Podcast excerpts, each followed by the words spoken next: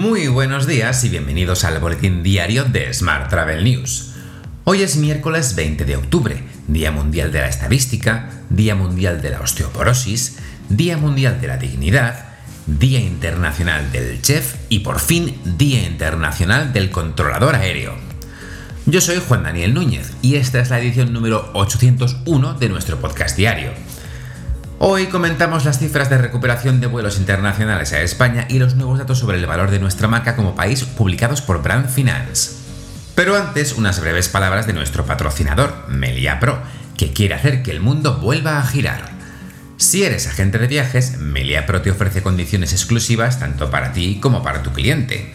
Hasta un 30% de descuento y hasta 10.000 puntos Melia Rewards para tu cliente y para ti, doble puntuación Melia Rewards en hoteles seleccionados. Ya sabes que puedes seguir nuestro podcast en Spotify, iVoox, Apple y Google Podcast y como cada día en radioviajera.com. Y ahora sí, comenzamos.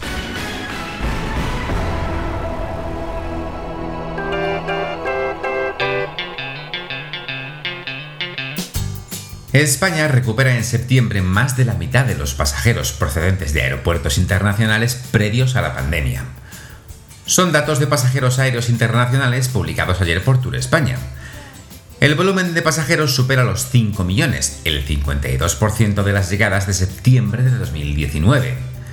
En el acumulado del año, España roza los 20,7 millones de pasajeros, un 12% más que en 2020. En esta misma línea te cuento que los vuelos europeos en clase business superaron los niveles prepandemia en el mes de julio. De hecho, los rebasaron entre un 20 y un 30% más en agosto.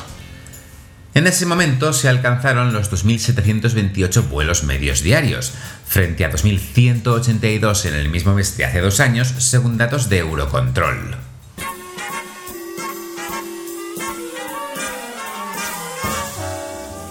Seguimos hablando de transporte, porque Iberia ofrecerá 70 vuelos semanales entre España y Estados Unidos con la apertura al tráfico turístico desde la Unión Europea. La compañía lanza una campaña de precios con vuelos por debajo de 150 euros a Miami, Nueva York o Chicago. Por su parte, Air France KLM ha anunciado que volará en invierno desde 10 aeropuertos españoles, tres más que en 2019. Más temas. La patronal hotelera canaria, Asotel, valora el compromiso del Estado para dotar a Tenerife Sur de la inversión que realmente necesita para la nueva terminal. Su presidente, Jorge Marichal, solicita a la Secretaría de Estado de Transportes que los importes para la redacción del proyecto e inicio de obra antes de 2026 se materialicen cuanto antes de manera oficial.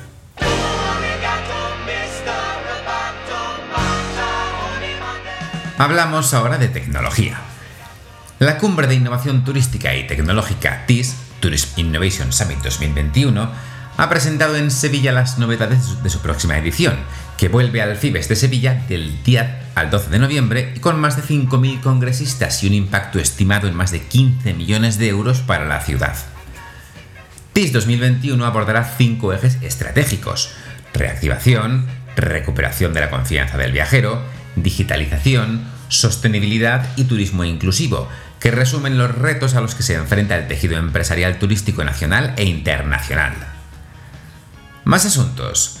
La duodécima edición del concurso de emprendedores del IEBS Business School ha anunciado sus ganadores. Tres son las startups destacadas en la categoría de turismo y viajes. La primera es YouPay, una plataforma que cuenta con narraciones de cuentos o leyendas de los lugares turísticos que se ofrecen, buscando que el turista conozca el aspecto místico del lugar turístico que quiere realizar en su viaje.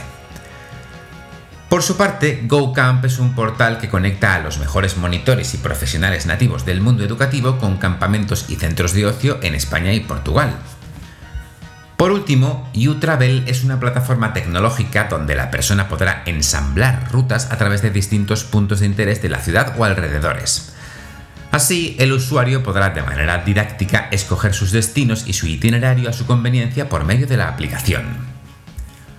Y en otro orden de asuntos, te cuento que a partir de esta semana, Instagram por fin te permitirá publicar fotos y vídeos desde un navegador de escritorio. Después de una larga espera, que incluyó una prueba limitada en los últimos meses, Instagram añadirá esta semana la opción de cargar fotos y vídeos directamente desde el navegador de escritorio. Vamos ahora con la información sobre destinos. La marca España ha aumentado un 4% su valor y se posiciona en el puesto 12 del ranking Nation Brands 2021 de Brand Finance, la consultora que analiza las 100 marcas país más valiosas y fuertes del mundo. Con este incremento remonta la caída del 28% que registró en 2020 a causa del COVID-19. La marca país más valiosa del mundo vuelve a ser Estados Unidos, con un valor de marca de 20.900 millones de euros. Le sigue cada vez más cerca China, con 16.700 millones de euros. Más asuntos. 3 de cada 10 turistas internacionales que ha viajado a nuestro país este 2021 visitó áreas naturales o destinos rurales. En el quinto Congreso Nacional de Ecoturismo de Menorca, el secretario de Estado de Turismo, Fernando Valdés, ha ratificado la apuesta que el Ministerio de Industria, Comercio y Turismo está haciendo por el turismo de naturaleza y el ecoturismo. Se trata de un producto en auge en España, que cada vez más atrae a visitantes a nuestro país. Más temas. La capital española de la gastronomía 2022 se elegirá el 19 de noviembre en Intur, Valladolid. En la mañana de la primera jornada de la feria, el jurado deliberará sobre los diversos proyectos presentados. A las 13.30 horas se procederá a la apertura del sobre que contiene el nombre de la ciudad o comunidad elegida como capital española de la gastronomía 2022. Esta actividad se realizará en el stand de la capitalidad, en el pabellón 2 del recinto ferial de Intur. Más asuntos se ha presentado el primer hub de distribución 4.0 Inteligencia Turística Transnacional que organiza el Instituto SEDA España. Esta acción se enmarca en el convenio de colaboración entre Turisme Comunidad Valenciana y el Instituto SEDA España de 2021, que han suscrito los presidentes de ambas entidades. En el evento también se ha presentado la red de municipios SEDA Creativa Destinos Comunidad Valenciana, así como el nuevo proyecto Asian Business Silk Smart Center.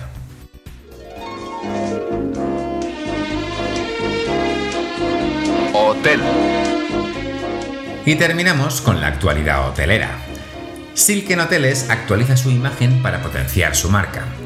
Con este rebranding, la cadena quiere reforzar su posicionamiento como una familia de hoteles urbanos unida y diversa, pero con unas claras señas de identidad, ubicaciones estratégicas, diseño y estilo y un servicio excelente.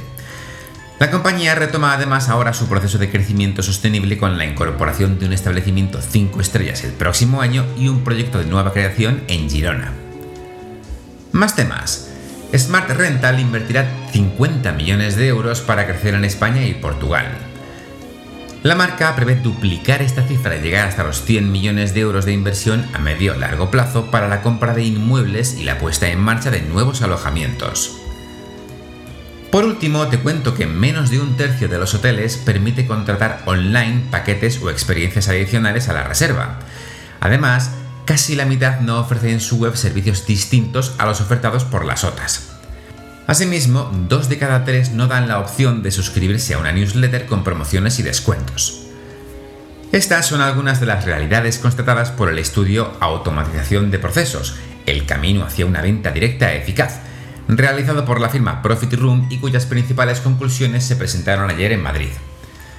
Según este informe, un 6% de los hoteles consultados se limitan a reenviar al potencial cliente a la OTA y solo un 2% envió un enlace a su motor de reservas para finalizar el proceso. Puedes consultar el estudio completo en nuestra web. Te dejo con esta noticia. Te recuerdo que hoy estamos en el TH Forum de Tecno Hotel en Barcelona y que esta tarde hablamos de empresas turísticas y comunicación con Vivi Hinojosa de Hostel Tour, David Val de Tecno Hotel y Laura Malone de Río. Nos modera nuestro amigo Rafael de Jorge. Así que a los que estáis por Barcelona, esperamos veros por allí. Muchas gracias por seguir nuestro podcast y por dejarnos tus valoraciones y comentarios en iBox y en Apple Podcast. Tienes más información, como siempre, en smarttravel.news. ¡Feliz miércoles!